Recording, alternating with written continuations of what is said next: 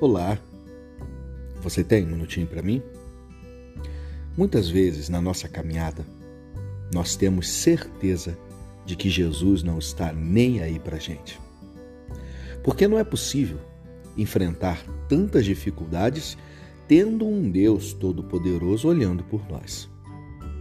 Mas essa não é a verdade. Porque na palavra de Deus está registrado um momento na vida de Jesus onde ele chora isso mesmo. A palavra do Senhor nos diz: Jesus chorou. Ou seja, Jesus se importa e sente a nossa dor. Nesse texto, Jesus sente a dor da partida de Lázaro e chora pela dor das suas irmãs. Porém, mesmo chorando a dor daquelas pessoas, a última palavra é dele e Jesus ressuscita Lázaro.